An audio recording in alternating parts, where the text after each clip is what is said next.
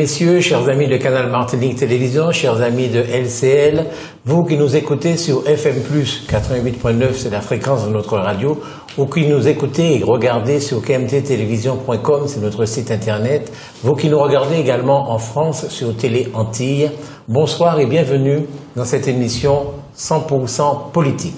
J'ai le plaisir de recevoir aujourd'hui Monsieur François Asselineau. Monsieur François Asselineau est le président d'un parti qui n'est pas implanté en Martinique, mais qui pourrait l'être, sait-on jamais. Ce parti s'appelle l'UPR et ça signifie l'Union populaire républicaine. Monsieur Asselineau, bonsoir. Bonsoir. Vous allez bien? Je vais bien. Est-ce que je peux vous reprendre un, tout petit instant? Oui. Nous sommes implantés quand même en Martinique, puisque nous avons plus de, nous avons 25 adhérents.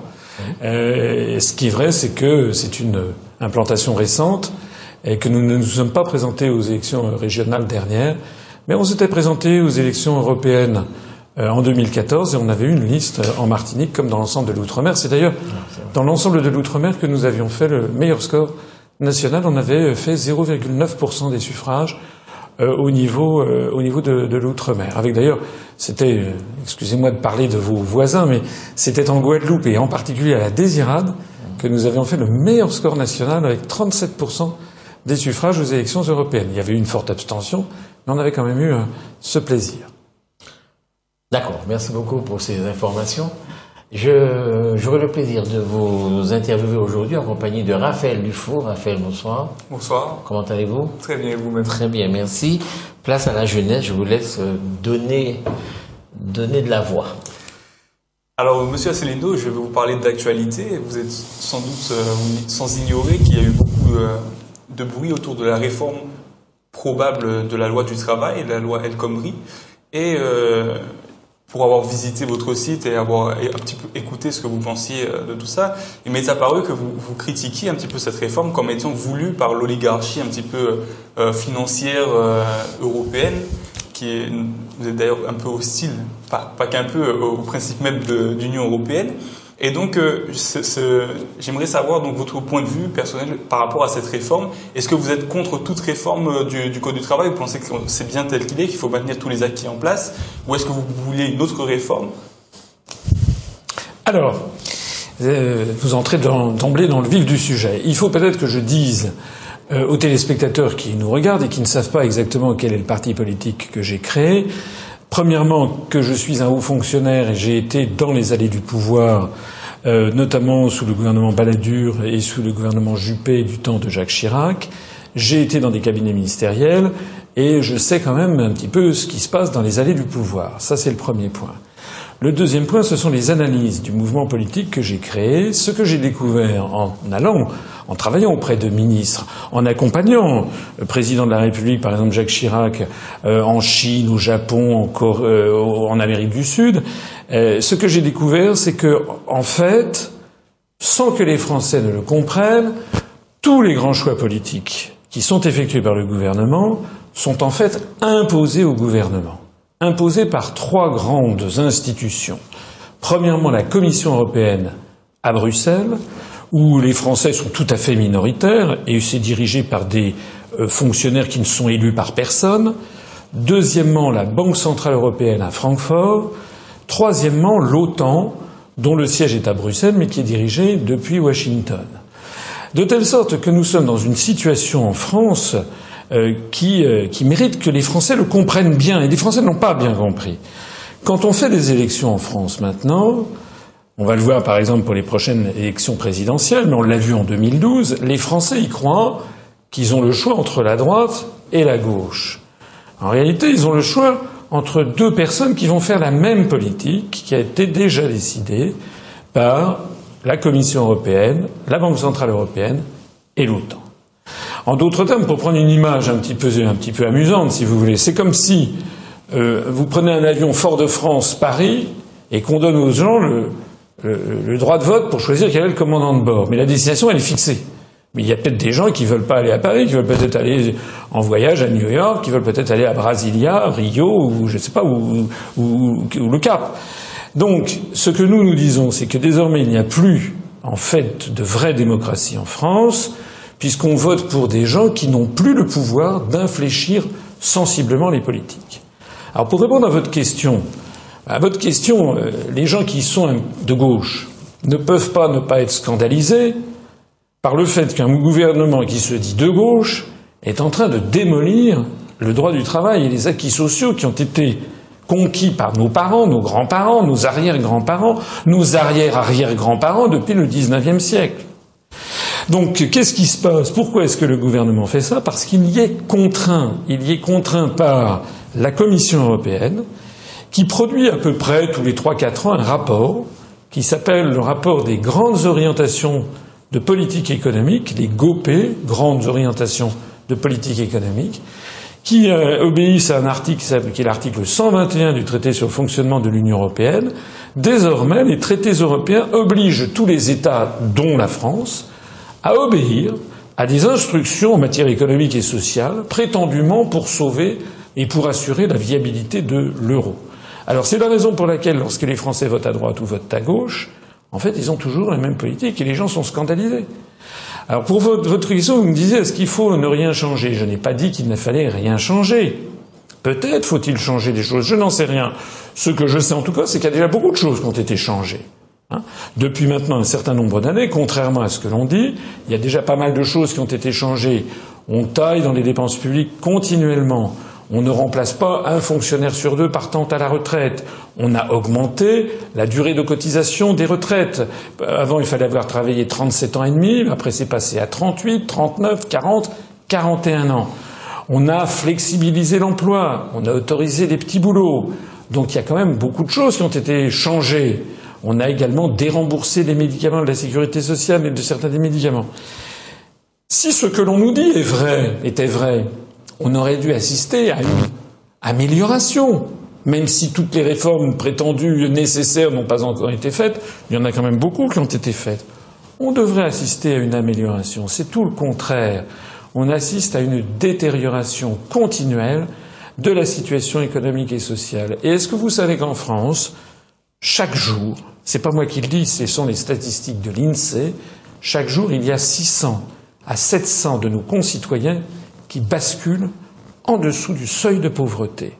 L'euro n'est pas pour rien dans ces affaires, l'euro est beaucoup trop cher pour la compétitivité de notre économie, y compris d'ailleurs pour la compétitivité de l'économie euh, martiniquaise. L'euro est trop cher, mais l'euro n'est pas trop cher pour la compétitivité de l'économie allemande. Donc ce que nous nous disons, c'est que nous sommes englués dans une structure qui impose à la France des lois, un taux de change pour la monnaie, une politique diplomatique, on en parlera peut-être tout à l'heure, qui nous entraîne vers des conflits de plus en plus graves avec le monde arabe, avec le Moyen-Orient, avec, avec la Russie, tout ceci au nom de décisions qui sont prises par une oligarchie que nous n'avons pas élue et qui d'ailleurs n'est pas française. Je, je, vous sens très loin du Parti communiste martiniquais, euh, Parti communiste français, est-ce que je me trompe? Très loin. Écoutez, d'abord, le Parti communiste français, euh, je vais être un petit peu méchant, mais il faudrait déjà qu'il soit communiste. Bon.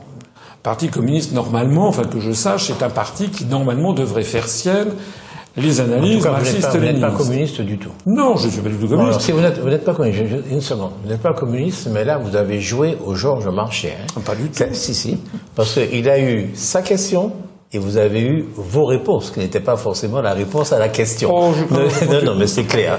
Non, mais c'est pas grave. Euh, Qu'est-ce qui vous différencie du Front National? Ah, ça c'est une question que l'on me pose souvent. Je dirais qu'il y a deux choses essentielles, sur, sur deux, deux ordres tout à fait différents. Première chose, c'est que nous, nous proposons notre mouvement politique. Je l'ai créé le 25 mars 2007. C'est une date symbolique. C'était le jour du 50e anniversaire du traité de Rome qui créait le marché commun. Et ça, même nos plus adversaires les plus acharnés ne peuvent pas le nier, c'est exact. Et j'ai créé ce mouvement politique avec un objectif essentiel, sortir la France de l'Union européenne, de l'euro et de l'OTAN. Et de l'OTAN. Et tout ceci pour rendre aux Français leur démocratie, leur liberté, leur indépendance nationale. C'est ce que demande Marine Le Pen. Pas du... Alors, c'est vous qui le dites, ça n'est pas exact. J'ai montré, je renvoie les téléspectateurs au site upr.fr, où Madame, d'abord Madame Le Pen, elle est une héritière. Elle, elle a hérité, donc comme ça, Elle a eu la chance de naître, vous savez, c'est comme, c'est comme Louis XV héritant de Louis XIV. Madame Le Pen, elle a hérité d'un, d'un parti qu'avait créé, qui avait monté son père, c'est même pas lui qui l'avait créé, le Front National. Elle a hérité d'un parti, elle est donc l'héritière de toute une histoire de ce parti. Ça n'a rien à voir avec nous, nous, moi j'ai créé ce mouvement. Le Front National, contrairement à ce que disent tous, pratiquement tous les journaux, les grands médias, n'a jamais proposé de sortir de l'Union européenne de l'euro et encore moins de l'OTAN. Si vous le croyez, allez vérifier sur le site internet du Front National. J'ai entendu moi Madame Le Pen dire ça. Non, qu'il fallait sortir de l'euro, qu'il fallait sortir de l'Europe. Non, ah, j'ai entendu, j'ai pas besoin d'aller sur le site. Elle est passée, elle est passée. Allez regarder, ça, ça s'est passé il y a encore pas très longtemps, le 8 février dernier. C'était il y a un mois sur TF1 20h, où le journaliste lui dit alors vous vouliez, auparavant vous vouliez sortir de l'Union européenne et de l'euro, elle a dit jamais monsieur, jamais je n'ai dit ça. Et c'est vrai. Ce sont les journalistes, je vous assure, qui ah le lui J'ai entendu dire ça. Ce qu'elle dit, c'est en permanence, elle joue sur des ambiguïtés. Ce qu'elle dit, elle dit, mais d'ailleurs elle n'est pas la seule. Monsieur Dupont-Aignan de DLF dit qu'il va renégocier les traités. Monsieur Mélenchon du Front de gauche dit qu'il va renégocier les traités. Tout le monde prétend renégocier les traités européens et Madame Le Pen, elle dit la même chose, elle va renégocier les traités.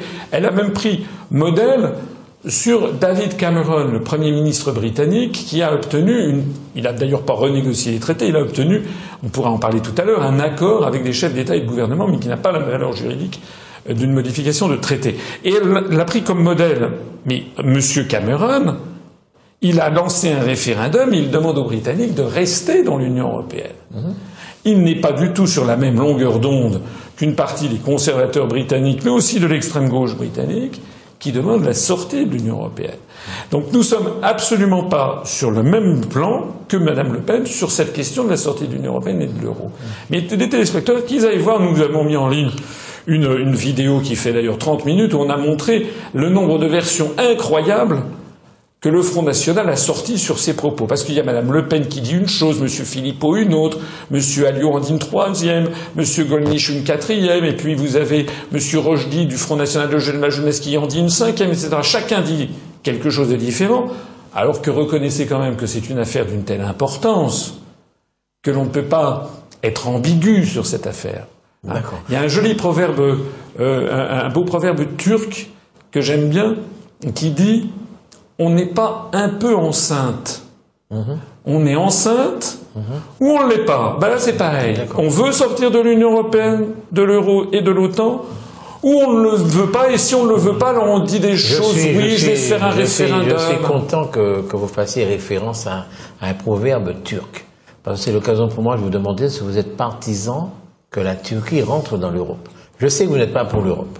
admettons que, vous, que bon, l'Europe existe. Est-ce que vous êtes plutôt partisan que la Turquie intègre l'Europe? Alors nous, ce que nous disons à cette question, c'est que nous expliquons aux Français pourquoi ce problème se pose. Pourquoi est-ce que le problème de l'entrée de la Turquie dans l'Union européenne se pose et pas l'entrée de la Russie? Les Français ne comprennent pas ça. Nous, nous sommes la seule force politique qui leur expliquons pourquoi. Parce que, force est de constater que la Turquie Certes, il y a une petite partie de la Turquie qui est sur le continent européen. Certes, la Turquie a été dans son histoire une puissance en partie européenne, c'est exact. Mais la Russie est une, un pays beaucoup plus européen. Non. Or, pourquoi l'entrée de la Russie ne se pose pas alors que l'entrée de la Turquie se pose? Parce que la Russie ne le demande pas. Non, c'est pas. Bah, écoutez, non, non, non. c'est parce que non, c'est parce que la construction européenne. Et c'est pas drôle ce que je dis, c'est très grave.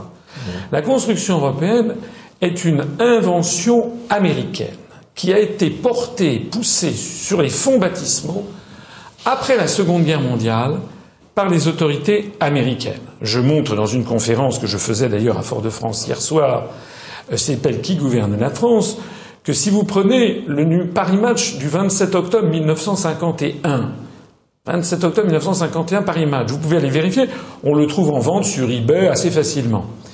Vous prendrez dans ce numéro, vous verrez qu'il y a une interview du général Eisenhower, qui était à la tête de l'OTAN, enfin du chef à l'époque, commandement de, de l'OTAN, avant de devenir un an plus tard, en 1952, président des États-Unis. Et dans cette interview, Eisenhower explique que rien ne pourrait davantage servir les intérêts géopolitiques des États-Unis que d'apprendre que les pays d'Europe ont décidé de se réunir et de signer l'acte constitutionnel de l'Europe. Ce sont les États-Unis qui, depuis 1951, demandent à l'Europe de créer une Europe unie avec une constitution européenne. Alors, vous allez me dire, on est loin de la Turquie. Non, on n'est pas loin de la Turquie. Parce que les États-Unis, en fait, veulent faire coïncider le périmètre de l'OTAN avec le périmètre de l'Union européenne. L'Union européenne, en fait, est la face civile, présentable, d'une même médaille dont la face militaire s'appelle l'OTAN. Or, la Turquie est entrée dans l'OTAN en 1955. Et les États-Unis veulent donc essayer de faire coïncider les deux périmètres pour encercler la Russie par l'ouest et par le sud. Et c'est pas François Asselineau qui le dit. Hein.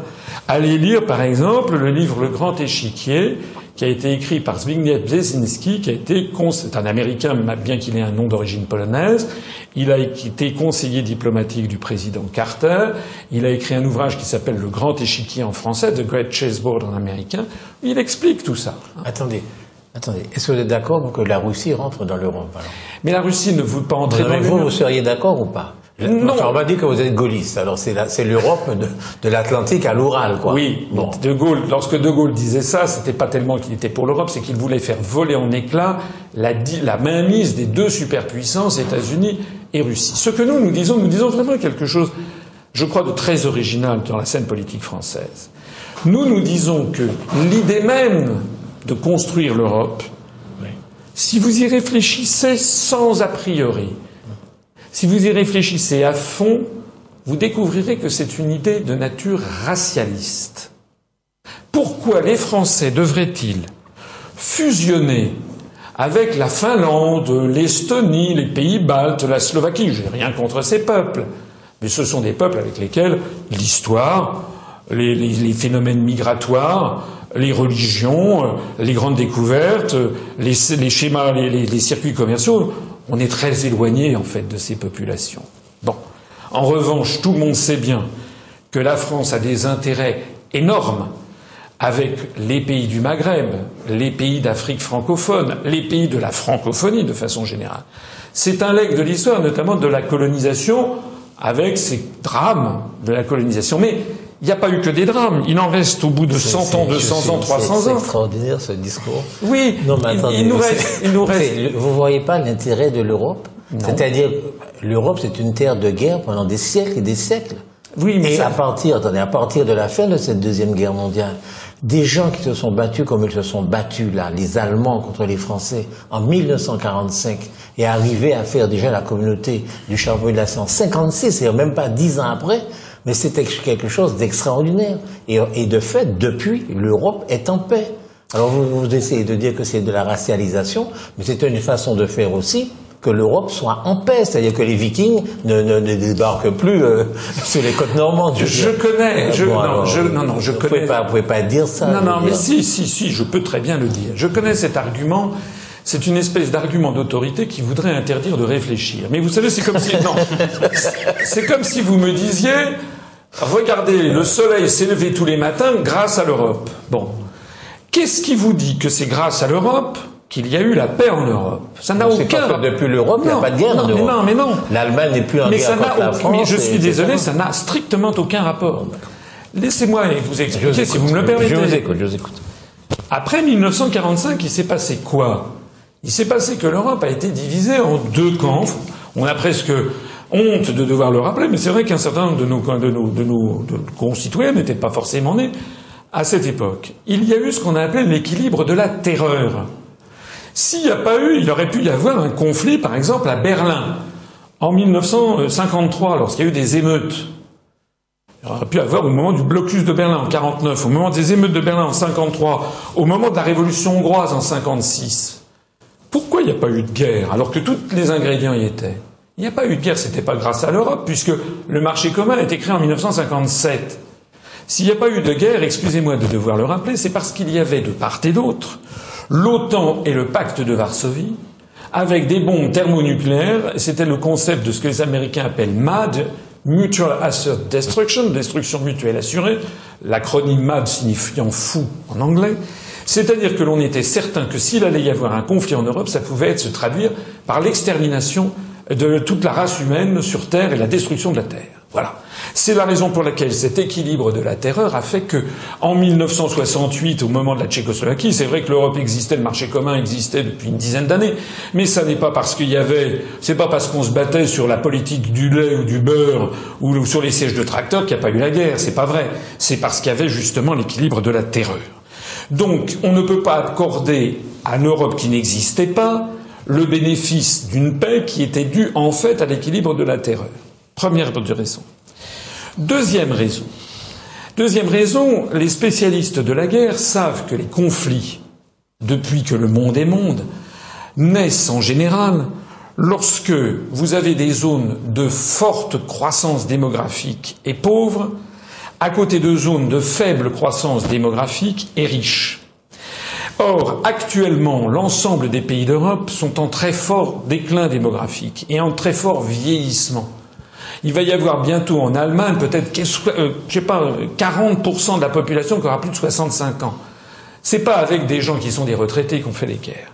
En revanche, il y a des vrais conflits possibles, potentiels, avec les pays du sud de la Méditerranée. Donc si les gens qui croient que c'est vraiment la politique européenne qui assure la paix, si ces gens étaient logiques avec eux-mêmes, ils devraient créer un marché commun avec les pays du Maghreb. Ils devraient faire ce qu'ils ont prétendu avoir fait en Europe. Or, pas du tout. Ils rejettent les pays du sud de la Méditerranée ou du Moyen-Orient. Et au contraire, on a un discours qui est le discours du choc des civilisations. Qu'est-ce que vous en pensez de ce discours? eh bien, Je pense que c'est... Vous êtes pour qu'on accepte les émigrés ou pas? Je pense... Que la France accepte Alors, d'abord, je pense que la France, elle doit être, conformément à sa tradition, un pays humain. Lorsque vous avez des gens qui arrivent, qui risquent de mourir, on ne peut pas rejeter les gens à la mer, ça c'est pas vrai. Deuxièmement, c'est pas pour autant qu'on doit être naïf. Cette affaire de migrants, puisque c'est ça que vous avez à l'esprit, en fait, est une affaire qui est largement montée de toutes pièces. C'est le gouvernement turc qui favorise d'un seul coup cette flambée des migrations vers l'Europe. Pourquoi d'ailleurs est-ce que l'Europe serait-elle spécialement concernée? Ce ne sont pas des migrants, ce sont des réfugiés. Il y a un organisme qui s'appelle le Haut Commissariat pour les réfugiés de l'Organisation des Nations Unies qui, normalement, a vocation à traiter de ces problèmes. Normalement, les personnes qui se réfugient, qui fuient les théâtres, le théâtre des combats en Syrie, par exemple, eh bien, devraient être pris en charge par des antennes du HCR et répartis dans l'ensemble des États membres de l'ONU, y compris d'ailleurs chez les frères arabes, des Syriens qui s'en vont, par exemple en Arabie saoudite, au Qatar, en Égypte, au Maroc, en Algérie, mais aussi aux États-Unis, au Canada, etc., etc. On a montré du doigt spécialement l'Europe comme si c'était l'Europe qui était défaillante. Je voudrais d'ailleurs, si vous me le permettez, dire que si la France était la France, elle ne serait pas intervenue en Syrie ni en Libye. Parce que nous sommes en train de violer le droit international. Et savez-vous qu'actuellement la France, vous me dites que l'Europe c'est la paix. Moi je dis l'Europe c'est la guerre. Parce que l'Europe elle est en train de nous entraîner dans des conflits où la France elle est actuellement dans quatre ou cinq pays du monde. Elle est en Syrie, elle est en Afghanistan, elle n'a plus de elle est au Mali, elle est en Libye. C'est pas l'Europe, là, c'est la France. Hein. Oui, mais elle est dans le cadre de l'Europe. Parce que l'Europe nous place, par l'article 42 du traité de l'Union européenne, nous place sous la tutelle de l'OTAN. Et donc nous sommes entraînés dans une organisation internationale, l'Union européenne, qui n'a pas de politique propre, qui est en fait le, le, le, le comment dirais-je, le, domestique, le vassal des intérêts géopolitiques américains. C'est ça la réalité. Actuellement, la France, elle est en guerre dans un certain nombre de pays. Savez-vous qu'il n'y a même pas eu de déclaration de guerre? Il n'y a même pas eu de débat à l'Assemblée nationale. On foule aux pieds tous les principes républicains prévus par la Constitution. Une question. Une question? Euh, vous avez l'air d'en vouloir véritablement aux États-Unis d'Amérique. Au moment, au moment au plus dur de la guerre froide, elle essayait de s'organiser contre son ennemi, qui était l'URSS à l'époque. C'est bien ça votre discours? Est-ce que vous ne faites pas preuve d'un certain manque de reconnaissance? Parce que les États-Unis d'Amérique ont quand même libéré la France de la, du nazisme Est-ce que vous êtes d'accord avec ça? Je, suis... vous trouve très anti-américain. Non, alors ça, l'anti-américanisme, c'est effectivement, c'est aussi des critiques que l'on nous formule. Mais quand on vous écoute. Euh, oui, mais attendez, allez écouter ce que dit quelqu'un comme Noam Chomsky, qui est un des plus grands intellectuels américains. Allez écouter ce que dit quelqu'un comme William Bloom, qui est également un grand intellectuel américain. Allez écouter Ron Paul.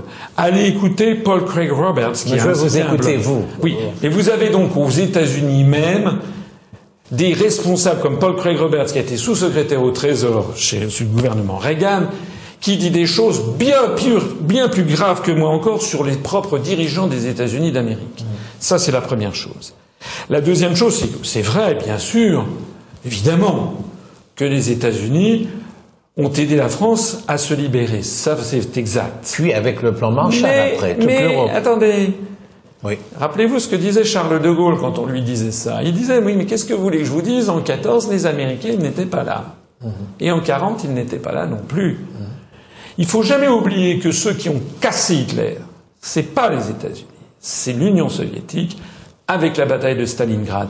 Les Russes ont eu plusieurs dizaines de millions de morts. Il y a eu les crimes de Staline par ailleurs, mais il y a eu dans la grande, ce qu'ils appellent la grande guerre patriotique, c'est d'abord et avant tout la Russie qui a vaincu Adolf Hitler. Les États-Unis sont arrivés un petit peu après. Ils sont arrivés à Berlin en même temps. hein. Ils sont arrivés en 44. Ils Oui, arri- D'ailleurs, vous savez qu'en plus de ça, Charles de Gaulle refusait de fêter le 6 juin 44.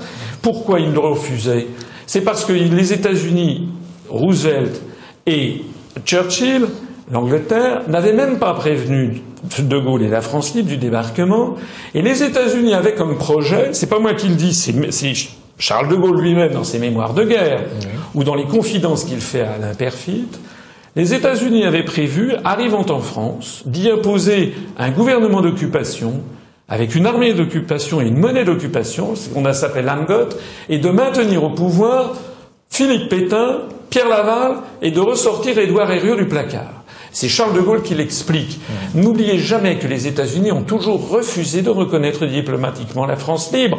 Il n'y a qu'un seul État au monde qui a reconnu la France libre dès, le, dès juin 1940, c'est la Grande-Bretagne, c'est le Royaume-Uni. Les États-Unis ont maintenu une ambassade à, à Vichy auprès de, auprès de Pétain jusqu'en avril 1942 avec William, avec un, un- un- euh, l'amiral Leahy euh, qui était un, qui avait rang d'ambassadeur et d'avril 42 jusqu'à décembre 42 avec un chargé d'affaires. Puis après l'opération Torche, ils ont retiré leur ambassade à Vichy, mais ils n'en ont pas ouvert, ils n'ont pas reconnu la France libre. Alors, tout ça pour dire que ne me faites pas dire ce que je n'ai pas dit. Bien sûr que les États-Unis, quand ils sont arrivés en 1917, c'est-à-dire euh, il était temps qu'ils arrivent. Et quand ils sont arrivés en 1944, bien sûr que était les temps qu'ils arrivent aussi. Oui, Attendez, oui, c'est vrai. attends, mais, vous mais la- imaginez- mais le- mais la- attends, vous imaginez ce qu'aurait été la France si les Soviétiques étaient seuls à être arrivés? Oui, Ce sans qui aurait été possible. Sans doute, sans Donc doute, la France doit doute. beaucoup aux États-Unis, que vous le Oui, mais la. France, elle doit sans doute au moins autant, sinon davantage, à la Russie. Par exemple, est-ce que vous savez qu'en 1914, la bataille des taxis de la Marne, si la France a arrêté l'invasion allemande, c'est parce qu'il a fallu que l'état-major allemand retire en, en urgence quelques divisions parce que les Russes Alors, euh, attaquaient sur le flanc. C'est vrai que François Hollande semble très proche des Américains. Ah, c'est le moins qu'on aujourd'hui. dire. C'est le moins qu'on peut dire. Je vous l'accorde. Vous aimeriez qu'il soit plus proche des Russes? J'aimerais Je ne dis pas des Soviétiques, hein, je dis des Oui, Russes. j'aimerais qu'il fasse une politique conforme à ce qu'a été la grande tradition française. La France a eu des hauts et des bas dans son histoire. Elle a commis des crimes, elle a fait des choses merveilleuses, comme tous les peuples en fait. La France, dans ses grands moments, c'est la France de, qui est une France indépendante, la France de la souveraineté de l'indépendance nationale. Vous savez, moi j'étais en, j'étais, je vous l'ai dit tout à l'heure, je suis haut fonctionnaire, je me rappelle très bien. En 2003, rappelez-vous la guerre en Irak ce qui s'est passé au Conseil de sécurité des Nations Unies. Il y a un pays qui s'est opposé à l'impérialisme américain, c'est la France, c'est le fameux discours de Dominique de Villepin, soutenu par Jacques Chirac à l'époque, en disant que ça n'était pas du tout avéré que Saddam Hussein ait des euh, armes de destruction massive. On a d'ailleurs eu confirmation ensuite qu'il n'en avait jamais eu. Le seul, le seul, le seul État qui avait Oui, des armes de ouais, massive dans l'espace, Vous êtes en les train de faire, une fois de plus, le procès des Américains. Non, mais vous, si, non, non, vous êtes vous en me train de dites, faire. vous me Je suis dites- d'accord avec vous. vous. non, non, vous me dites qu'est-ce que vous voulez. Non, non, vous me dites qu'est-ce que vous voulez que la France soit. Je dis il faut que la France elle soit ce que nous avons été en Plus 2003 proche par des exemple. Russes ou des Américains Ce que nous avons été en 2003, défendre le droit international, la liberté des peuples et des nations, le principe sacro-saint qui figure dans la Charte des Nations Unies et dans le droit international public, qui est celui de l'interdiction de l'ingérence dans les affaires intérieures des autres États. Lorsqu'il y a eu le discours de Villepin en 2003, je vous rappelle que dans les jours qui ont suivi, il y a eu des files d'attente qui se sont créées dans le monde entier, de Brasilia à Moscou, de New Delhi à Sydney, de Tokyo à Pékin, de Mexico au Caire et de Johannesburg à, Berlin, de gens qui allaient devant les alliances françaises pour apprendre le français. Parce que d'un seul coup, le logiciel France, si je peux me permettre, se remettait en marche. La France, ça n'est plus la France de Louis XIV, nous sommes devenus un pays de taille moyenne, c'est vrai. Ah. Mais nous ne sommes pas de la gnognotte pour autant. La France, c'est un pays qui a une autorité, un magistère moral potentiel, à condition qu'elle sache bien l'utiliser. C'est un pays qui, normalement, c'est un pays, vous savez, combien de résistants, combien de révolutionnaires dans le monde, en Amérique latine, en Afrique, sont parfois morts en chantant la Marseillaise. Il y a, il y a dans l'histoire de France, nous sommes le porte-parole, pas toujours, hein. Bien sûr qu'on ne l'a pas toujours été. En ce moment, la France, elle connaît une éclipse honteuse.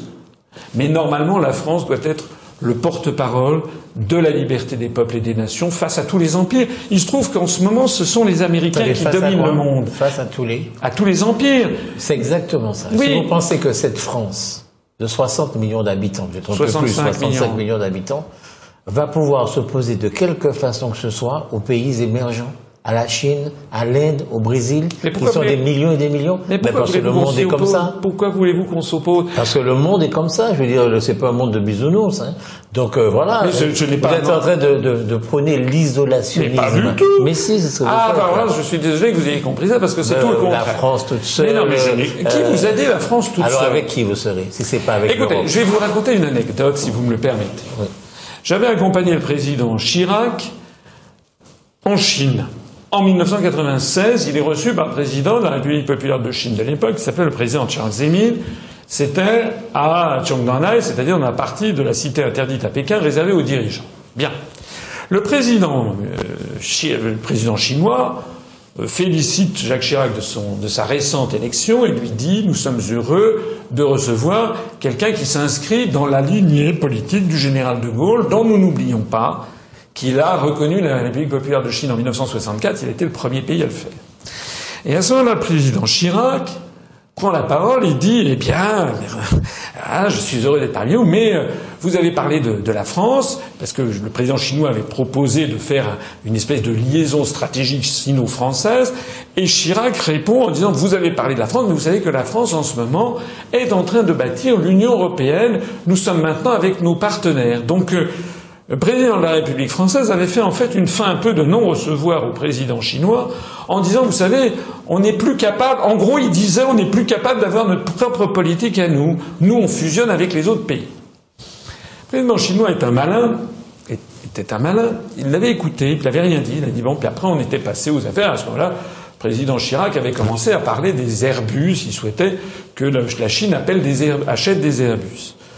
Soit dit en passant, ça voulait dire que le niveau de la conversation que le président chinois avait fixé à un niveau stratosphérique, au niveau des grandes affaires du monde, d'un seul coup, redescendait à un niveau très basique, un niveau commercial, avec Chirac qui demandait achetez-moi 24 Airbus au lieu de m'en acheter 20. À telle sorte qu'à la fin, le président chinois avait dit écoutez, monsieur le président de la République française, on ne finit pas un repas en une seule bouchée, changeons de sujet. Mais après ça, Chirac était entré sur un autre sujet. Il avait dit voilà, euh, nous vous proposons, euh, euh, vous êtes en train de vous réfléchissez à construire un train rapide à très grande vitesse entre Pékin et Shanghai. Je voudrais insister auprès de vous sur l'intérêt de l'offre française de Alstom qui est fabriquer le TGV, que nous sommes les meilleurs. Il faut absolument développer la relation stratégique franco-chinoise en matière ferroviaire. Eh bien, vous savez ce qu'avait répondu le président chinois il lui avait dit Monsieur le Président de la République française, vous m'embarrassez. Parce que je comprends bien que vous me dites tout l'intérêt qu'il y a à, faire une coopération franco-chinoise sur le TGV avec Alstom. Mais, lui dit-il, je me rappelle le geste qu'il avait encore. Il y a trois semaines, dans le siège que vous occupez, je recevais le chancelier d'Allemagne, Gerhard Schröder, qui. Gerhard Schröder, qui m'avait expliqué que la Chine devait absolument faire alliance avec l'Allemagne pour le projet de train rapide de Siemens. Monsieur le Président de la République française, nous avons commencé cet entretien, vous m'avez expliqué que désormais vous faisiez qu'un seul pays avec l'Allemagne. Mais qu'est-ce que je dois comprendre de cela? Parce qu'il avait pointé la contradiction qu'il y a. C'est qu'on est, nous, on nous dit, voilà, le monde du bisounours dont vous parliez, c'est le monde de l'Union européenne. On explique qu'on adore, on s'adore le couple franco-allemand, ici et ça, on est 28. Bah, on vous, vous pourriez lutter pour plus d'Europe. Mais non, mais attendez, lutter pour moins d'Europe. Mais, mais, là, qu'est-ce qu'on, écoutez, il faut être, je vais encore le citer, excusez-moi, mais De Gaulle disait, la politique, c'est partir des réalités. Moi, je trouve très bien que la France ait des liens industriels, commerciaux, culturels avec la Chine. De même qu'avec la Russie. De même qu'avec les États-Unis, le Brésil, l'Algérie, euh, l'Afrique du Sud, l'Inde. Le monde d'aujourd'hui, au, troisième millénaire, on ne doit plus faire la différence entre les pays torchons et les pays serviettes. On a l'impression que dans l'esprit des Occidentaux, il y a les pays chics et les pays blancs, en gros le monde judéo-chrétien, comme dit le général de Gaulle. Quoi? Comme dit le général de Gaulle, il parlait de monde judéo-chrétien. Que il disait que le race blanche. Oui. De race blanche et de. oui, ça c'est pas forcément ce qu'il avait dit de mieux. Ah oui, bah alors. non, mais c'est pas parce qu'il c'était, il disait ça dans les années 60. Nous sommes dans les années 2010-2015. À l'heure actuelle, à l'époque actuelle, il n'y a aucune raison objective pour que la France se marie, je vous l'ai dit tout à l'heure, avec l'Estonie, la Slovaquie, la Finlande, plutôt qu'elle noue des relations étroites avec le Brésil, l'Afrique du Sud, le Congo, le Sénégal, le Québec, le Japon. Et d'ailleurs, il n'y a pas besoin ni de vous ni de moi pour en décider. C'est tel quel. Moi, j'ai vécu au Japon. J'ai vécu un an et demi. Je parle un petit peu le japonais. J'ai travaillé pour les services commerciaux de l'ambassade de France. Mais je peux vous assurer qu'il y a des relations très étroites entre un certain nombre d'entreprises françaises et japonaises, d'entreprises françaises et chinoises. Peugeot a bien été sauvé par Dongfeng, qui est une entreprise chinoise c'est son partenaire. Nous, moi, j'avais accompagné Jacques Chirac à, Wuhan, en Chine, où il y a une, usine de Citroën, de PSA, euh, de Peugeot Citroën, euh, avec son partenaire Dongfeng.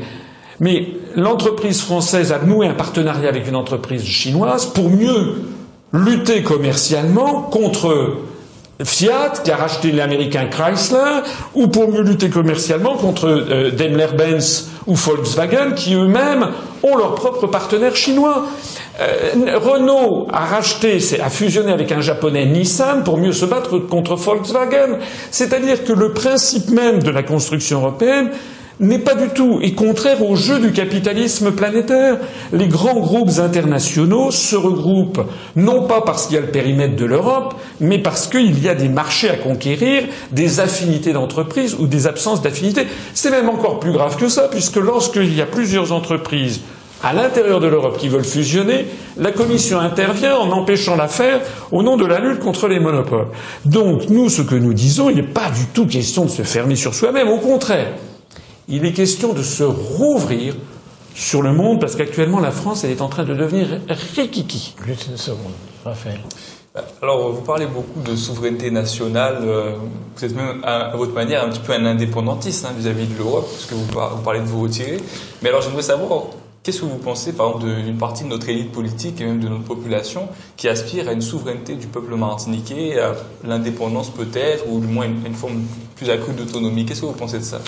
Moi je pense d'abord qu'il faut que les gens se décident dans leur âme et conscience, qu'ils votent. S'il y avait une majorité du peuple martiniquais qui voulait vraiment être indépendant, il faudrait non, non, ce qu'on vous demande, parce que là, attendez, là vous êtes pour sortir de l'Europe, oui. les Français n'ont pas voté, vous n'avez pas demandé aux Français leur avis, mais vous, en tant qu'homme politique, vous êtes pour sortir de l'Europe. Oui, je propose ça. vous proposez ça. Alors, il vous demande qu'est-ce que vous pensez des Martiniquais qui proposent aux Martiniquais l'indépendance? Je dis, je, je dis, si, j'ai comme ce que j'avais commencé à répondre, je dis que s'il y avait une majorité de Martiniquais, d'habitants de la Martinique, qui voulaient devenir indépendants, vraiment, avec toutes les conséquences qui en, découlent, comment pourrait-on s'y opposer? Simplement, ce que je dis moi, c'est que actuellement, les choses, me semble-t-il, ne se passent pas exactement comme ça. Ce qui se passe actuellement, c'est que c'est l'unité nationale française qui est attaquée de toutes parts, et pas seulement les phénomènes en Martinique. Regardez ce qui se passe en métropole. Nous, nous avons montré au moment des élections régionales qu'il y a actuellement une politique qui s'appelle la politique des eurorégions, qui vise, je pèse mes mots, à détruire les États-nations d'Europe pour en faire c'est la politique, célèbre politique qui a été inventée dès la Grèce antique, hein, diviser pour régner. Divide and conquer, disent les Américains, qui vise à détruire ces États-nations qui pourraient encore résister à l'Empire américain. Regardez ce qui s'est passé, j'en parlais tout à l'heure, en 2003 à l'Organisation des Nations Unies, au Conseil de sécurité. Parce que si demain il n'y avait plus de France, plus d'Espagne, plus de Royaume-Uni, plus de Belgique, plus d'Italie, mais qu'il y avait la Flandre, la Catalogne, la Corse, le Pays Basque, eh bien ça sera terminé. Hein. On ne pourra plus lutter du tout contre l'impérialisme américain. Donc ça, c'est très important à comprendre. Il y a, c'est pas sorti d'un chapeau les réformes. Vous savez, les réformes territoriales. En métropole, vous avez de la famille peut-être ou des amis en métropole. Bon, vous savez très bien que les Français n'ont rien demandé. On leur a imposé d'un seul coup, d'un seul, la fusion de l'Alsace, Champagne-Ardenne, Lorraine, euh, voilà. On leur a imposé ça. Et pourquoi? Les gens sont extrêmement mécontents. On leur a imposé la fusion de Languedoc-Roussillon, Midi-Pyrénées, de Aquitaine, Limousin, Poitou-Charentes. Mais pourquoi? Parce qu'en fait, vous allez avec ces régions avoir des espèces de régions qui auront la même taille que la Virginie occidentale ou que la Caroline du Sud. Et puis au même moment, on fusionne de force les communes. Les Français sont très attachés à leur petit village. Et pourquoi? Parce que le maire d'un village de 500 habitants, il n'y a pas de plus démocratique. C'est un homme ou une femme que tout le monde connaît. Maintenant, on dit aux Français prétendument qu'on n'aurait plus les moyens et qu'il faudrait fusionner de force les communes. Pourquoi ça? Pour éloigner le principe de décision du peuple en réalité, ce qui se cache derrière, c'est d'avoir ensuite des grandes communes qui auront la même taille que les comtés américains. C'est ça. Est-ce que les États-Unis sont un vrai pays Est-ce que les États-Unis sont un vrai pays, une vraie nation euh, c'est un vaste débat. Euh, les États-Unis, il y a quelque chose qui est important à comprendre. Moi, je suis un grand amateur d'histoire. Mais vous ne répondez pas à la question. Si, ce qui est différent entre les parce qu'il y a des gens qui disent il y a bien les États-Unis d'Amérique, pourquoi il n'y aurait pas les États-Unis d'Europe Puis il y a Pierre Landers en Allemagne, et puis, le Brésil est un État fédéral, et puis en Espagne aussi, il y a beaucoup de régions. oui, mais nous n'avons pas la même histoire. Ah, ben écoutez, ah mais nous n'avons pas la même histoire. Nous n'avons pas la même histoire. Les États-Unis se sont constitués, pour répondre à votre question, se sont constitués en fait en nation dès le débarquement des pèlerins du Mayflower en 1620. Il y a, vous savez, les premiers pèlerins qui sont arrivés début du XVIIe siècle. Il y a une déclaration des pèlerins du Mayflower. Le Mayflower, c'était le navire qui les amenait, qui disait qu'ils avaient décidé de se créer comme un seul corps civil et politique sous la loi de Dieu. Et après ça, ils se sont répandus la partie est du continent américain. Ils se sont livrés à un génocide d'ailleurs des Amérindiens pour prendre leurs terres, mais il n'en demeure pas moins que tous les immigrants sont arrivés dans un pays en cours de constitution, ils se sont fusionnés, ont fusionné dans une espèce d'imaginaire national collectif, les États-Unis d'Amérique. En d'autres termes, les États des États-Unis se sont créés en même temps que la nation par, euh, par division, par sissiparité, si j'ose dire. Alors qu'en Europe, c'est tout le contraire, puisqu'on a des États qui existent depuis 500 ans, 1000 ans, 1500 ans, la France, si on fait remonter la France au baptême de Clovis, ça fait 1500 ans. Et donc chacun a sa langue, chacun a son histoire, etc. Je ne sais pas si la France existe depuis Clovis. Hein. Alors, mettons en tout cas, ah, les historiens, les historiens datent du baptême de Clovis, l'apparition du peuple français, puisque c'était les Gaulois qui avaient été vaincus par les Romains avec la, la guerre des Gaules en moins 47 avant Jésus-Christ, et puis en 496 après Jésus-Christ, les Francs qui étaient des barbares Clovis, Clauveg, c'était son nom, il romanise son nom Clovis, il se fait baptiser, et l'Église a joué un rôle très important à l'époque, puisque l'Église a interdit les mariages claniques. C'est-à-dire que, je vais, je vais tenir un propos un peu léger, mais en France, il y a une particularité de la France, c'est qu'en France, en France, tout le monde couche avec tout le monde. Il y a beaucoup plus. Mais c'est vrai. Regardez les Allemands ou les Anglais, par exemple. Quel pays, quand même. il y a, voilà un aveu sur votre pays qui va nous surprendre. Hein, il y a beaucoup plus. Les Allemands, vous savez ce que les Allemands, regardez, qu'est-ce que reprochait Hitler à, à la France? Mm. Il reprochait à la France d'être un pays de métis. Parce que la France, je ne dis pas qu'il n'y a pas de racisme en France, il y en a partout. Mais je suis absolument convaincu que la France contrairement à ce que l'on dit, est un des pays les moins racistes du monde et où il y a le plus de métissage. Vous savez, les statistiques des, des, mariages mixtes en France métropolitaine sont interdits par la loi, mais il y a des démographes, il y a des gens qui essaient de les percevoir. Il semble qu'il y a actuellement en métropole quelque chose comme 14% de mariages mixtes, c'est-à-dire par exemple entre un Français de souche et puis une Française d'origine marocaine, maghrébine ou africaine ou l'inverse. Il paraît que c'est de l'ordre de 12-14%. Ce sont des chiffres. Euh, vous savez combien c'est en Royaume-Uni où là les chiffres sont, les statistiques là sont autorisées 0,1%. Les pays, le monde anglo-saxon, c'est un pays d'apartheid, consubstantiellement. Voilà. Et le génie de la France, c'est justement un génie tout à fait différent. C'est pour ça qu'on n'a pas la même histoire. Vous me parlez des pays fédéraux. Oui, c'est vrai. Bien sûr, le Brésil est une république fédérative. L'Allemagne aussi. Oui, mais l'Allemagne, elle a été, elle, c'est l'Allemagne. Elle s'est unifiée en 1871, après, la, après, ben, après, après Sedan. La France est un pays qui a été unifié. Enfin, il y avait beaucoup il y avait beaucoup de féodalité quand même en France bien avant 1789. Oui, c'est vrai, c'est vrai. Et d'ailleurs, et d'ailleurs, c'est vrai, vous avez raison. Mais il y a eu un combat permanent d'un roi de France, puis ensuite d'un président de la République, pour unifier le pays. Et euh, la création des départements, par exemple. Moi, je suis, je suis assez inquiet de voir que la Martinique n'est plus un département. Le département, c'est l'égalité entre les Français. C'est ça, ça a été créé en janvier ou février 1790 pour faire voler en éclats les féodalités, pour que tous les Français soient identiques. C'était ça l'origine. Alors, que ça a été plus ou moins bien appliqué, c'est une chose. Qu'il faille, bien entendu, avoir des, amodiations, parce que c'est vrai qu'en Martinique, c'est pas exactement la même chose qu'en Franche-Comté, c'est vrai. Mais de là à dire, parce qu'il y a des gens, hein, et pas des moindres, qui voudraient se débarrasser de l'outre-mer parce que ça coûte cher, qui voudraient se débarrasser de la Corse parce que ça, coûte cher. Justement, on est un, pays très privilégié. Nos fonctionnaires gagnent 40% de plus quand. Pourquoi vous dites en métropole Quand vous parlez, vous dites la métropole. Pourquoi? Parce que c'est dans, dans, les, dans les us et coutumes. Hein. Comment ça vous choque qu'on dise la métropole Tout le monde parce qu'il n'y a de métropole que s'il y a des colonies, selon moi. C'est un peu vrai, c'est pas tout à fait vrai parce que c'est quand même non, c'est quand même il y a la distance. Bon, c'est la France hexagonale. Hein. Ouais. Bon, en tout il y a quand même 5000 km, 7000 km de distance. Eh, oui. Il y a une distance historique aussi.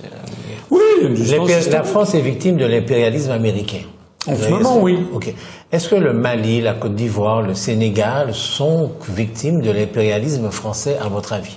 Ils l'ont été. Non, mais aujourd'hui, aujourd'hui. Oui, probablement, mais aujourd'hui, la Donc France. la France est un pays impérialiste aussi. La France, elle est surtout le domestique de Washington.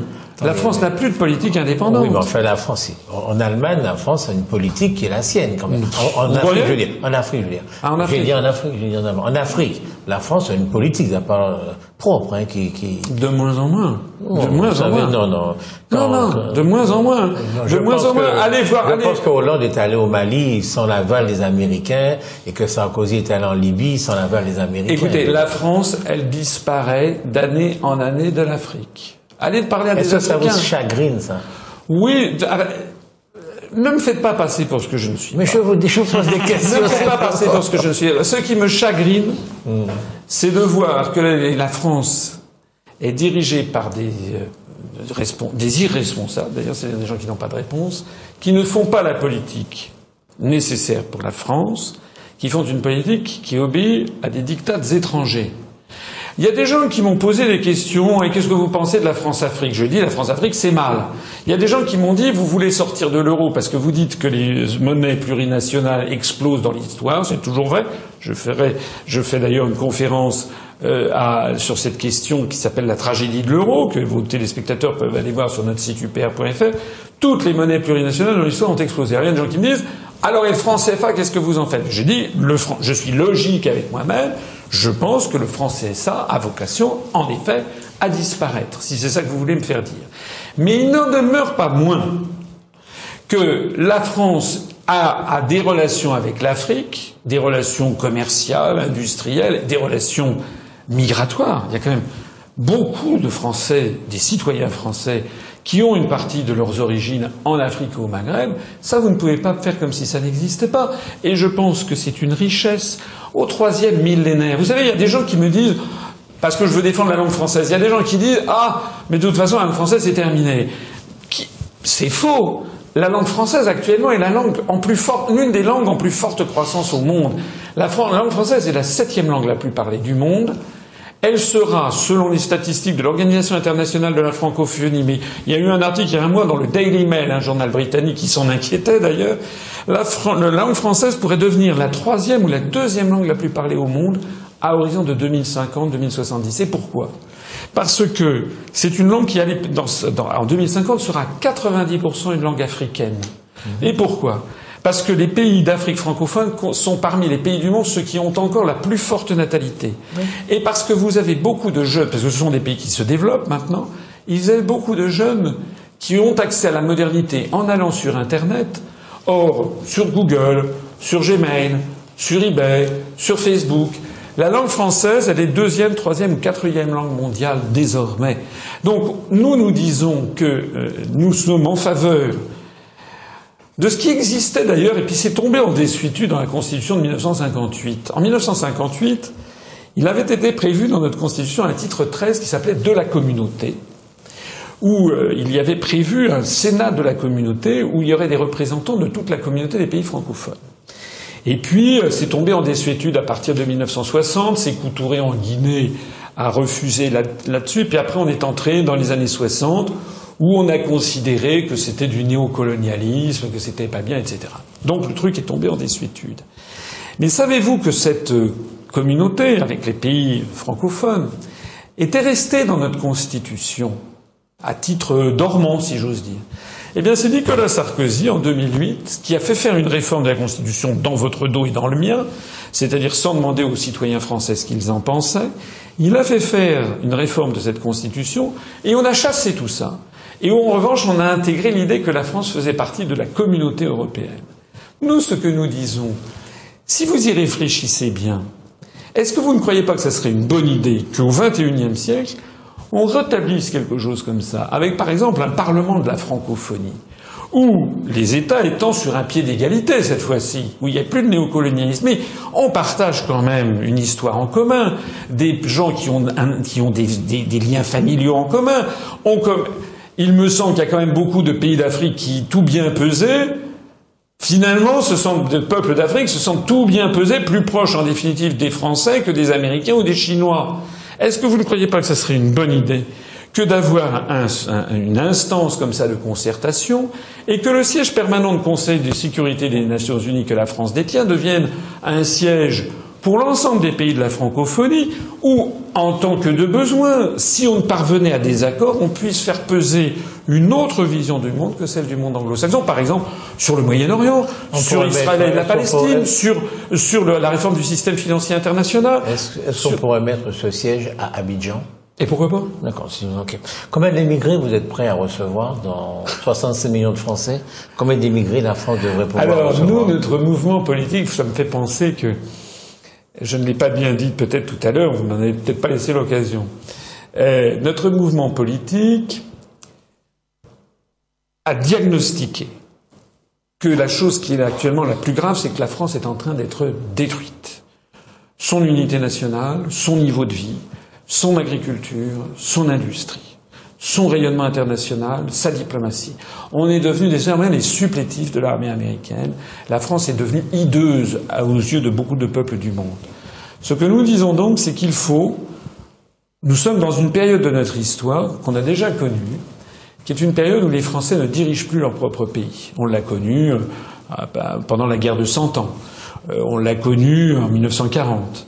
On l'a dans ces moments de l'histoire, il faut que les Français se rassemblent à titre provisoire, en mettant de côté la droite, la gauche, le centre, parce que ce qui nous rapproche est plus important que ce qui nous divise, et que l'on récupère notre souveraineté, notre indépendance nationale. Qu'ensuite on rétablisse un pays souverain, qu'on redémocratise les institutions, nous sommes favorables.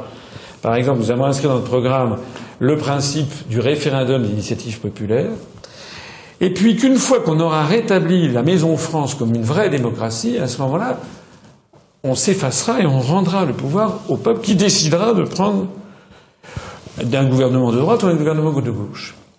Parce que si vous voulez rassembler les Français, vous ne pouvez pas rassembler les Français si, en matière migratoire, en matière fiscale, en matière de mœurs, en matière euh, je ne sais pas quoi, vous, avez, vous préemptez des solutions. C'est la raison pour laquelle il y a toute une série de sujets sur lesquels notre mouvement politique, délibérément, ne prend pas de position. Je vais parler le mariage pour tous.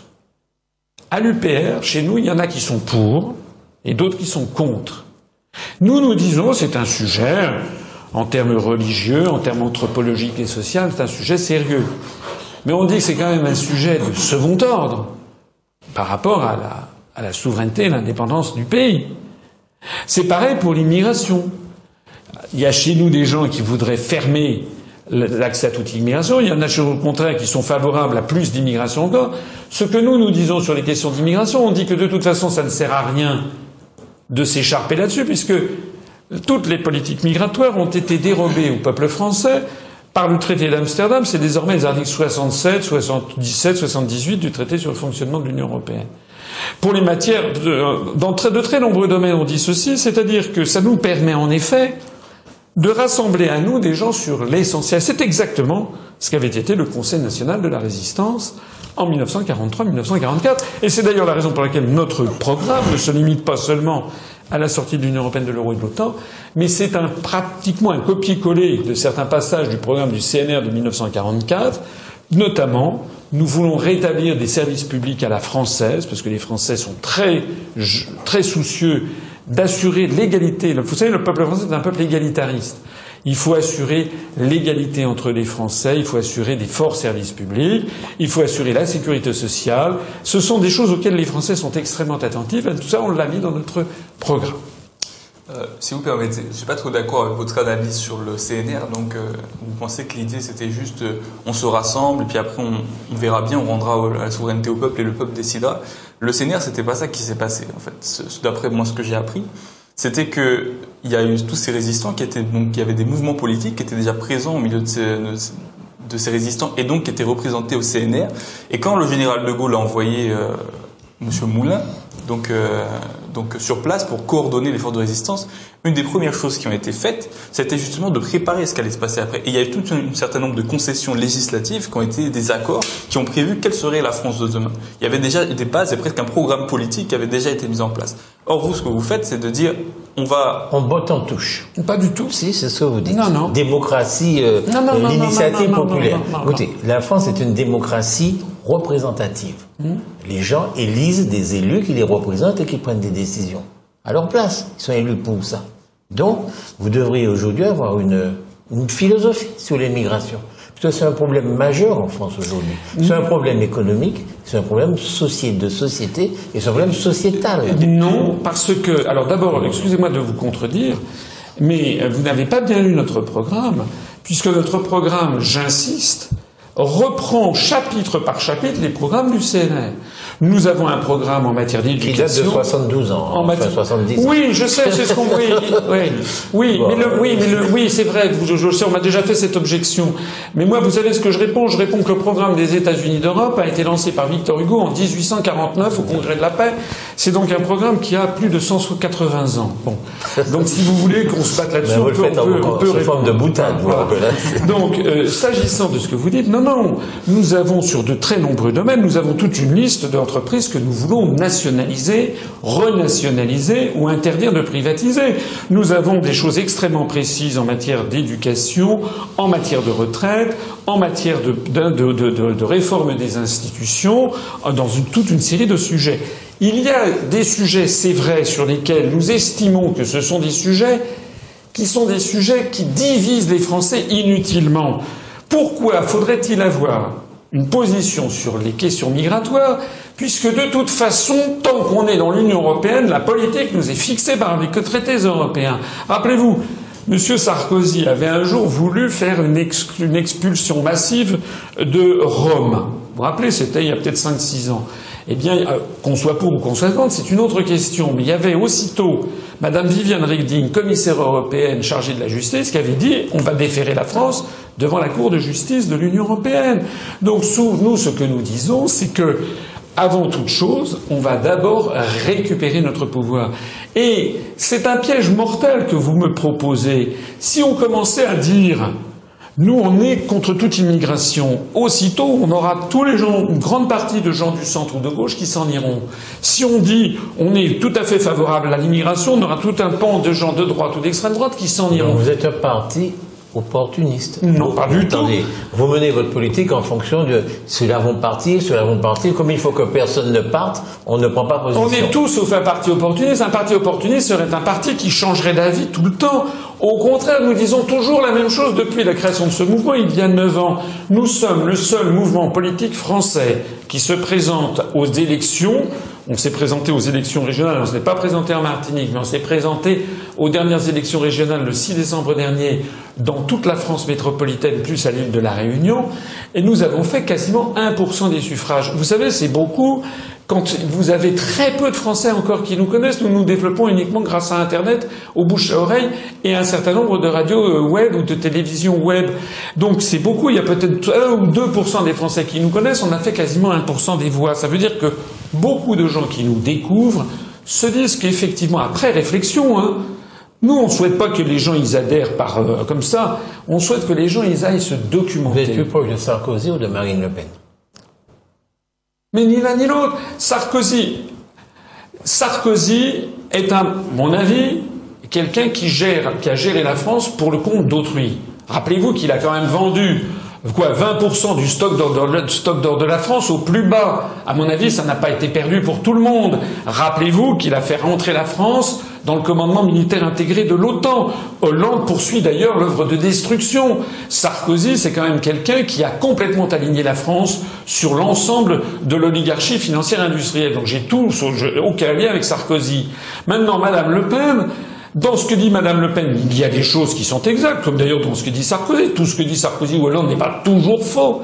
Mais dans ce que dit Madame Le Pen, il y a des choses qui sont exactes. En revanche, le problème du Front National, c'est que, j'insiste, c'est un parti raciste, même si actuellement il cache ça sous la table, parce que le père Le Pen a été évacué du, débat, il n'en demeure pas moins que, allez voir par exemple la page Facebook du Front National, allez voir ce que les gens y écrivent.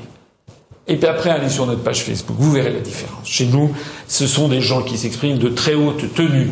Ce sont des gens qui sont, d'ailleurs, on a des gens venus de tous les horizons. Et c'est une de mes grandes fiertés d'ailleurs, c'est que parmi nos adhérents, il y a beaucoup de Français, de jeunes Français, et beaucoup de jeunes Français issus de ce qu'on appelle la diversité, issus de l'immigration, beaucoup de jeunes d'origine maghrébine, d'origine africaine, et ce qui est même encore plus rare, d'origine asiatique, parce que beaucoup de jeunes d'origine asiatique ce ne font jamais de, politique. Donc on attire vraiment des gens de tous les horizons, et ça n'est pas parce qu'on est opportuniste, c'est parce que l'on dresse une hiérarchie de priorités.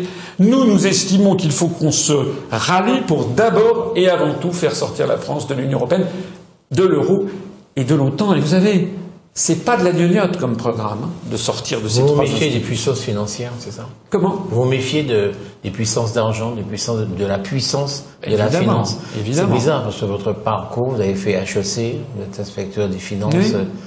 Pourquoi est-ce que vous vous méfiez de la finance alors que bon HEC c'est peut-être justement parce qu'il la connaît. justement, c'est ce que je veux qu'ils me disent. Vous la connaissez c'est comme euh, oui, c'est pas parce que vous traitez une activité, c'est pas parce que vous êtes euh, vous, vous occupez de finances, de, de, de, des questions budgétaires, de la bonne gestion, euh, que vous êtes forcément pieds et poings liés à des forces qui. Vous savez, moi, je suis un grand républicain. Pourquoi je suis un grand républicain? Parce que je suis pas né dans la cuisse de la cuisse de Jupiter. Hein. Mes arrière-grands-parents, c'était des pauvres paysans sans terre. Voilà. Et puis, mes grands-parents sont montés à Paris au début. Ils venaient des quatre coins de France à Paris au début du XXe siècle. J'étais employé et puis euh, mon père a été euh, le premier euh, de ma famille à avoir le bac et ensuite à passer les concours des grandes écoles, à avoir l'école centrale de Paris. Donc moi j'ai été élevé dans ma famille avec une grande confiance dans la République et dans l'ascenseur républicain. Donc moi je suis quelqu'un de très républicain. C'est ça qui... Et quand je vois ce que je vois, c'est-à-dire effectivement, je ne vais pas citer de nom, Mais quand on voit énormément de responsables politiques qui sont mis en examen, qui sont parfois condamnés, parfois condamnés définitivement pour abus de biens sociaux, et qui osent se présenter à l'élection présidentielle, c'est absolument honteux. Dans notre programme, par exemple, il y a le, le principe que tout élu du peuple qui aurait été condamné définitivement, c'est-à-dire après avoir épuisé toutes les voies de recours, hein, la, la, la, Cour d'appel, la Cour de cassation, éventuellement même la Cour européenne des droits de l'homme, une fois que quelqu'un, un élu, aurait été condamné définitivement pour corruption ou pour abus de biens sociaux ou détournement de fonds, il soit inéligible à vie. Après tout, il y, a une, il, y a, il y a, beaucoup, beaucoup de gens en France qui ne sont, qui n'ont jamais de mandat électif. Donc, euh, si vous voulez, moi, je, ça, je sais que ça peut vous paraître ahurissant, mais il y a quand même des Français dont je fais partie qui sont des gens honnêtes. Hein. Tout le monde n'est pas corrompu. Les 40% des fonctionnaires ici en Martinique, ça ne vous pose pas de problème? Le, le, la, surprise de 40% Ou la surrémunération? Honnêtement, je trouve, enfin, je ne vais pas forcément me faire des amis, mais honnêtement, je trouve que c'est une, un, mécanisme qui devrait, euh, à mon avis, s'éteindre. Voilà. Donc, contre les 40%. Je pense que, je pense que c'est un mécanisme, parce que vous me trouverez toujours d'accord avec vous si vous me dites que tout le monde doit être traité de la même façon. Parce que c'est, c'est notre génie national. Voilà. Moi, je trouve que c'est très bien que les gens soient traités de la même façon. Donc, si, vous, si vous êtes, euh élu, vous militerez pour que ces 40% soient supprimés. Peut-être, mais c'est honnêtement, je ferai d'abord d'autres choses. Honnêtement, la première chose que je ferai, j'ai d'ailleurs expliqué tout ça dans une vidéo qui s'appelle Le jour d'après.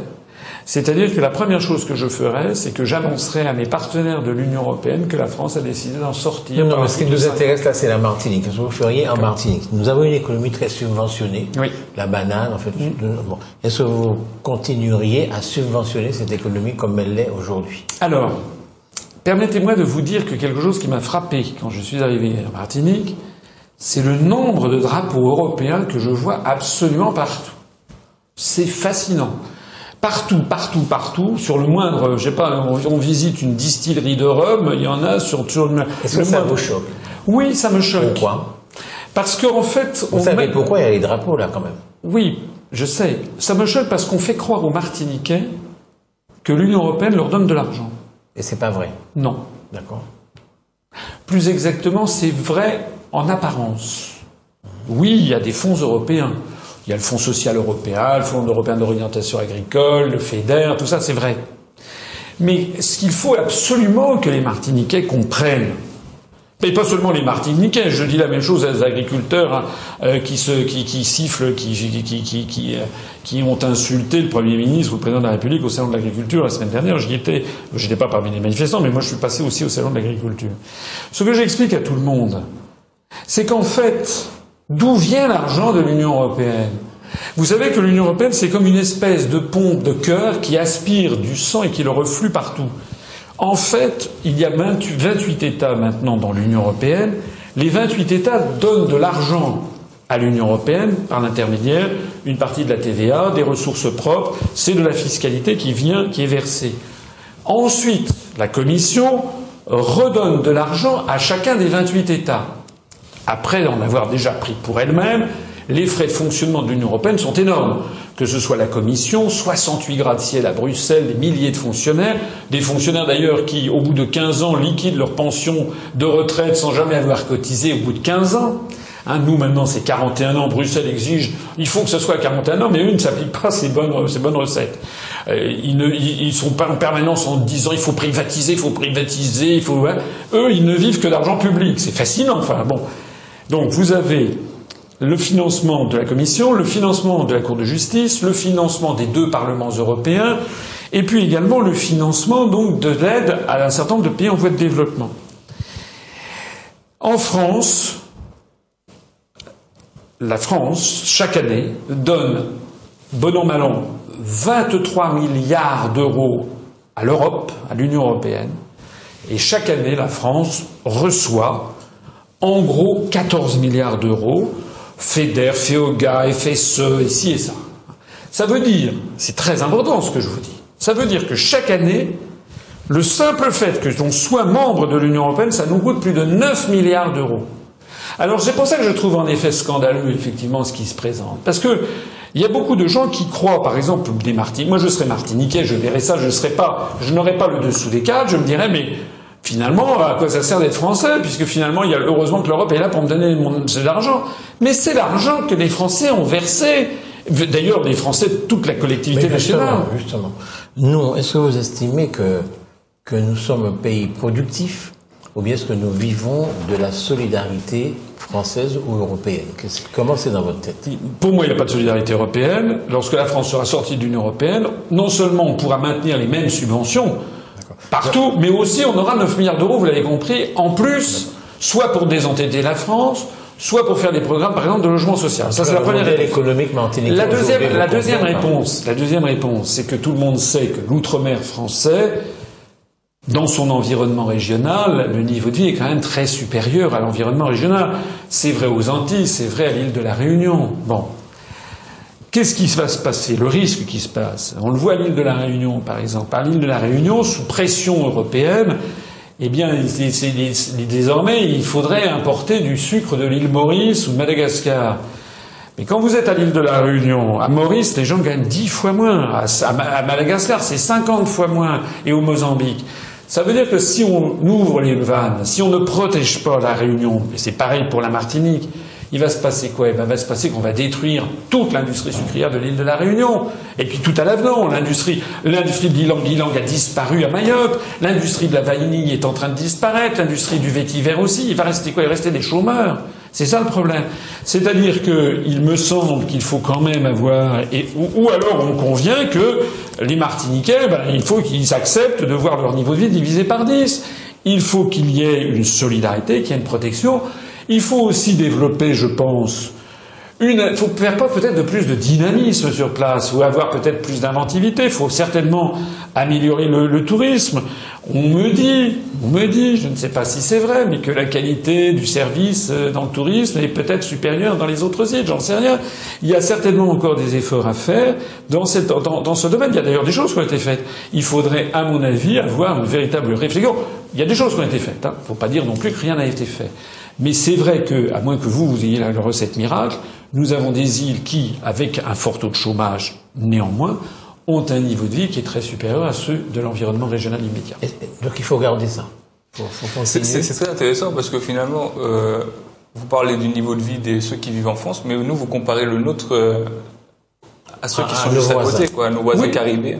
C'est-à-dire que Eh oui, c'est pas, je compare parce que justement, c'est pour ça que vous me dites est-ce qu'il faut protéger? Oui, il faut protéger parce que si on lève les, on lève les frontières, vous me demandez est-ce qu'il faut une aide? Je dis oui, à moins que vous me disiez que les habitants de la Martinique ne veulent pas, ne veulent, veulent, voir leur niveau de vie s'effondrer.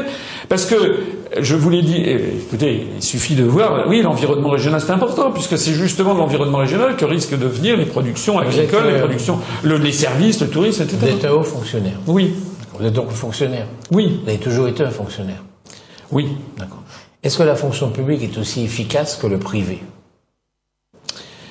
Il est de bon ton aujourd'hui de taper sur la fonction publique. Vous n'êtes pas obligé de le faire. Hein, si Mais pas oui, mais moi, je, mais justement, mais moi, je ne suis pas d'accord avec cela. Il y a, moi, je connais beaucoup de hauts fonctionnaires qui, qui travaillent énormément, avec énormément de, de scrupules. Je rappelle aussi que depuis maintenant plusieurs années, euh, on, ne remplace plus qu'un fonctionnaire sur deux partant à la retraite. Je signale qu'on est en train de démanteler un certain nombre, enfin de désorganiser un certain nombre de services de l'État. Je signale que vous avez de nombreux ministères, y compris aux finances. Traditionnellement, le ministère où je travaille est un ministère qui était plus riche. Même aux finances maintenant, ça commence à être un peu la dèche. Regardez le ministère de la Défense. Le budget n'est plus raisonnable, le budget de, de la défense française. Regardez le ministère de l'Intérieur. Vous avez beaucoup de préfectures qui n'arrivent plus à assurer tous les services régaliens. Donc je trouve que de ce point de vue-là, euh, trop a été fait. Il faut maintenir maintenant un socle minimum pour, pour, pour la fonction publique d'État. Maintenant, euh, il y a aussi le phénomène de la décentralisation. Hein, le nombre, euh, le, on perce- on- le coût qu'a coûté la décentralisation à partir de 1982, personne n'ose faire le bilan parce que ça serait politiquement incorrect, mais ça a été un coût extrêmement élevé. À cause de quoi? Ben, À cause du fait que tout simplement, vous avez, euh, pas, for pas forcément ici en Martinique d'ailleurs, puisque vous avez au contraire fusionné les trucs, mais vous avez euh, dans tous les conseils généraux, il y a eu euh, pléthore de voitures de fonction, de membres de cabinet, d'hôtels, de nouveaux hôtels départementaux, de nouveaux hôtels régionaux, et si et ça. Plus, il est vrai que l'État s'est défaussé sur les régions et sur les départements d'un certain nombre de leurs responsabilités. Mais euh, il y a eu aussi des transferts financiers qui sont allés avec, hein, ne, l'oublions pas. Actuellement d'ailleurs, euh, je ne veux pas trahir des secrets d'État, mais vous savez que la France a pris des engagements de réduction de son déficit budgétaire qu'elle n'arrive d'ailleurs pas à tenir, parce que par ailleurs, ces engagements sont débiles. Hein, il y a une pensée économique actuelle qui est folle, qui a oublié tous les enseignements de ce qu'on appelle le keynésianisme, c'est-à-dire qu'en période de récession, si on coupe dans les dépenses publiques, en fait, on aggrave la récession et on fait diminuer encore plus rapidement les recettes de l'État. Ce qui fait qu'au total, on poursuit une chimère, on coupe dans les dépenses comme si ça allait réduire le déficit, mais plus on coupe dans les dépenses, plus on coupe dans les recettes. D'accord. Donc, en ce qui concerne les collectivités territoriales, hmm. régions, départements, communes, elles sont trop dépensières. Il faut donc réduire dans la dotation globale de fonctionnement que vous allez leur donner. Non, ça c'est encore autre chose. La dotation globale de fonctionnement a été réduite, d'ailleurs de façon drastique. bon, il y a énormément de petites communes qui sont, mais ça, ça participe. Attendez, vous allez arrêter cette, cette réduction absolument. ou bien vous allez la continuer? Non, nous arrêtons immédiatement la fin de la dotation globale de fonctionnement qui touche tout particulièrement les maires, hein, c'est les communes, parce que les petites, nous, nous sommes en faveur du maintien des petites communes à la française. Après tout, les Français, ils ont quand même bien le droit d'être gérés comme ils l'entendent. Vous venez de dire qu'il y a beaucoup de palais, de... de... Mais pas dans les petites communes. Oui, hein. mais en fait, c'est quand même, il y a une ah mairie, il y a, une voiture, il y a des dépenses. Mais la France Vous avez 36 000 communes. et la France pouvait bien se... 36 000 communes, des communes de 300 habitants. Je ne dis pas qu'il faut de toucher à rien, mais actuellement, ça n'est pas la politique qui est actuellement suivie. Bien sûr que dans l'ancienne commune, il n'y a plus que 30 ou 50 habitants, c'est de bonne loi de les fusionner, c'est vrai. Mais c'est plus de ça maintenant. Maintenant, c'est au forceps, c'est de force que l'on fait fusionne des communes qui parfois ont 2000, 3000 habitants, on les force à être dans des communautés ah, de communes. Comment moi personnellement, j'ai grandi dans le sud de la France. Je me rappelle, il y avait tout un débat sur faire fusionner Aix-en-Provence et Marseille, et puis même tout le, le Vaucluse, les communes du Vaucluse avec, euh, avec la grande métropole euh, ex-Marseille. Oui. C'est bien plus que des, des milliers d'habitants. Oui, alors ça ne s'est pas, ça ne s'est pas fait, mais euh, et moi nous nous sommes en faveur du bon sens. Voilà, faire des communes avec, par exemple comme ça vient d'être fait, on sort la ville de Lyon, on fait des espèces de grandes métropoles, on le sort du département du Rhône. Nous, nous disons c'est contraire à au moins 240 ans d'histoire, parce que je 220 ans d'histoire, je répète que les départements, c'était la volonté d'égalité entre les Français. Et donc actuellement, on est en train de recréer l'inégalité des territoires, l'inégalité entre les Français. Nous, nous voulons, effectivement, nous, nous estimons, et quand je dis nous, je sais que la direction du budget le ministère des Finances réfléchit dans cette direction, c'est que, alors que l'État fait des efforts considérables en matière de dépenses publiques, il y a quand même beaucoup de régions, de conseils régionaux, de conseils généraux devenus des conseils départementaux qui n'ont pas du tout fait les mêmes efforts, avec parfois des dépenses somptuaires. Mais ceci, c'est autre, c'est autre chose, des petites communes auxquelles on est en train de couper les dotations globales de fonctionnement.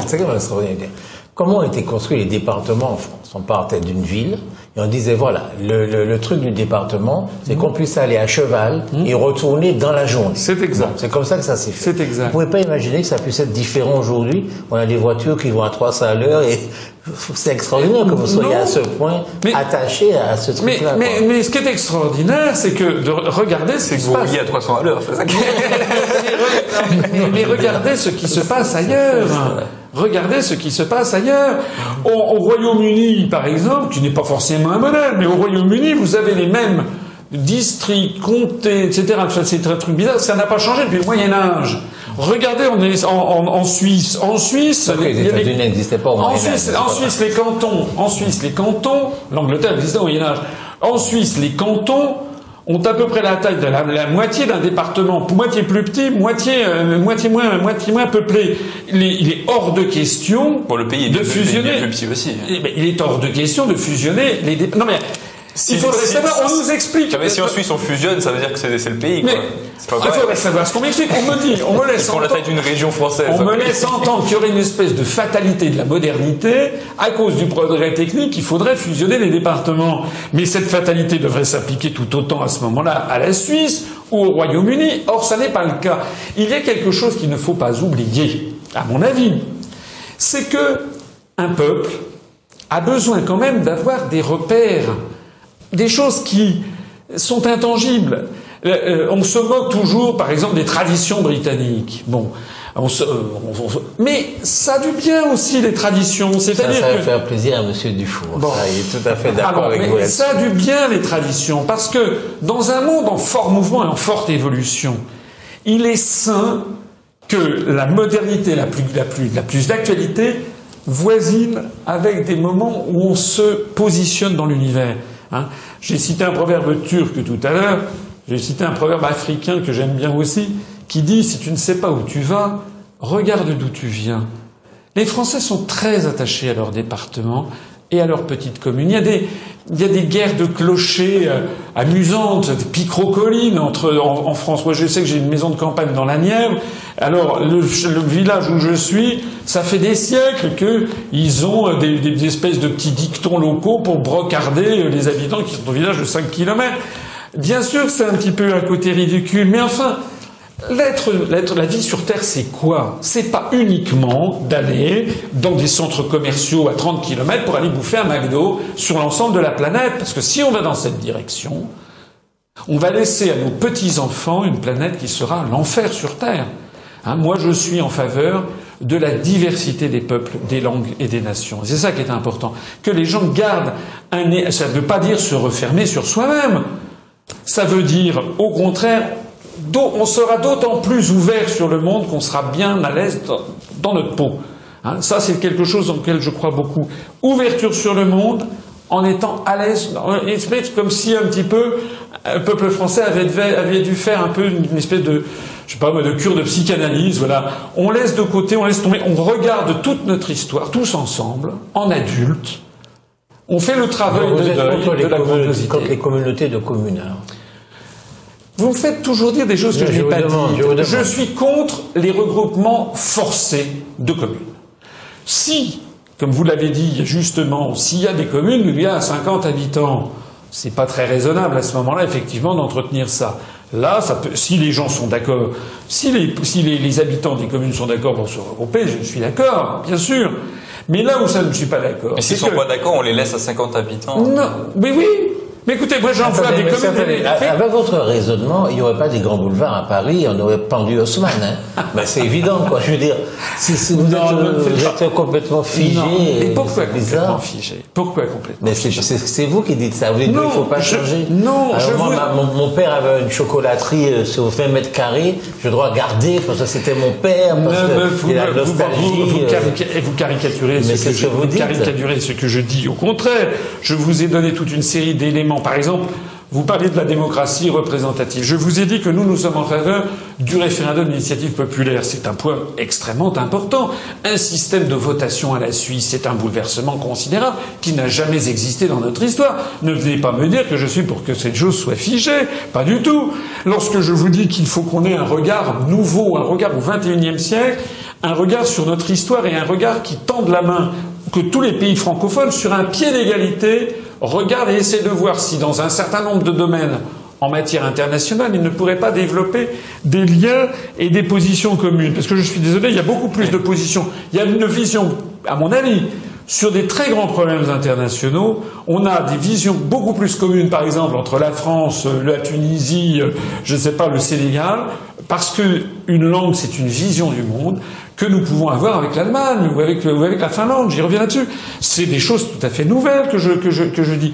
Je dis aussi, et ça c'est le charme de nos amis britanniques, qui ont, qui ont bien su trouver une espèce d'équilibre, je ne les prends pas pour modèle nécessairement, mais un équilibre entre la modernité et un certain aspect des traditions. Et actuellement, la monarchie parlementaire. Oui, moi je suis pas en faveur de la monarchie, mais je sais que ça me fait. Mais parlementaire, parlementaire. mais oui, mais écoutez, au XIXe siècle, la France a essayé trois dynasties. Hein.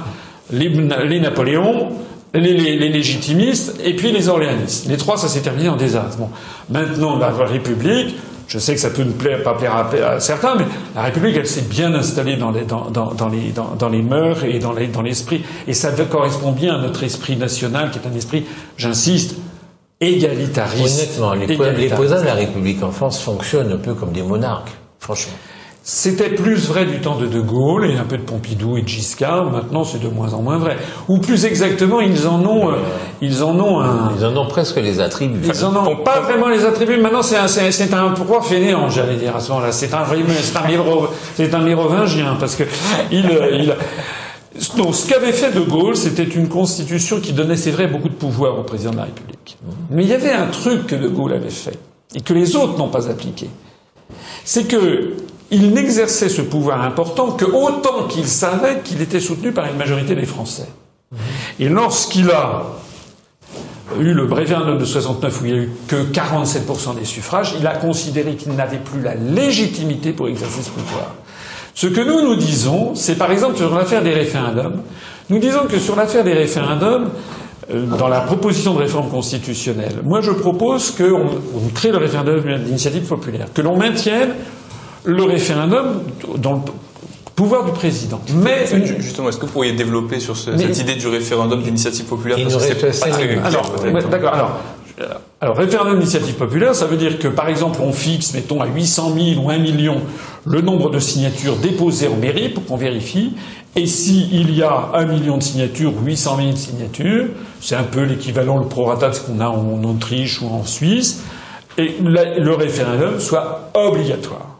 Euh, en Autriche, lorsque vous avez des pétitions, il n'y a pas de référendum obligatoire. Hein. On l'a vu, il y a une pétition qui demandait en Autriche un référendum sur la sortie de l'Union européenne. Le référendum n'est pas obligatoire, il a été transféré à la Chambre des députés à Vienne qui a refusé le référendum. Donc nous, on ne dit pas ça. Nous, c'est un système beaucoup plus proche du système suisse. C'est-à-dire que s'il y a 800 000, un million de signatures validées en mairie, hein, donc on vérifie que c'est bien hein, un citoyen inscrit sur les listes électorales, s'il y a 800 000 ou 1 million de personnes qui demandent un référendum, le référendum est de plein droit, avec quand même vérification de la constitutionnalité du référendum au passage par le Conseil constitutionnel, que d'ailleurs nous transformons en un tribunal constitutionnel sur le modèle allemand, de telle sorte que ce n'est plus le président de la République, ce n'est plus le président du Sénat, ce n'est plus le président de l'Assemblée nationale qui nomme les membres du Conseil constitutionnel, parce que ça, pour le coup, c'est un vrai scandale démocratique. Et ça, c'est très mal. Et ça, c'est pour le coup, voilà un truc que je critique de la Ve République. Nous estimons qu'on doit nommer des vrais magistrats sur le modèle allemand, qui soient des gens ayant ayant 10 ans ou 15 ans d'ancienneté dans la magistrature et qui soient élus par les chambres, par, le, par le Parlement et qui aient un mandat de 12 ans non renouvelable qui leur assure une indépendance totale pour faire respecter le droit et la Constitution.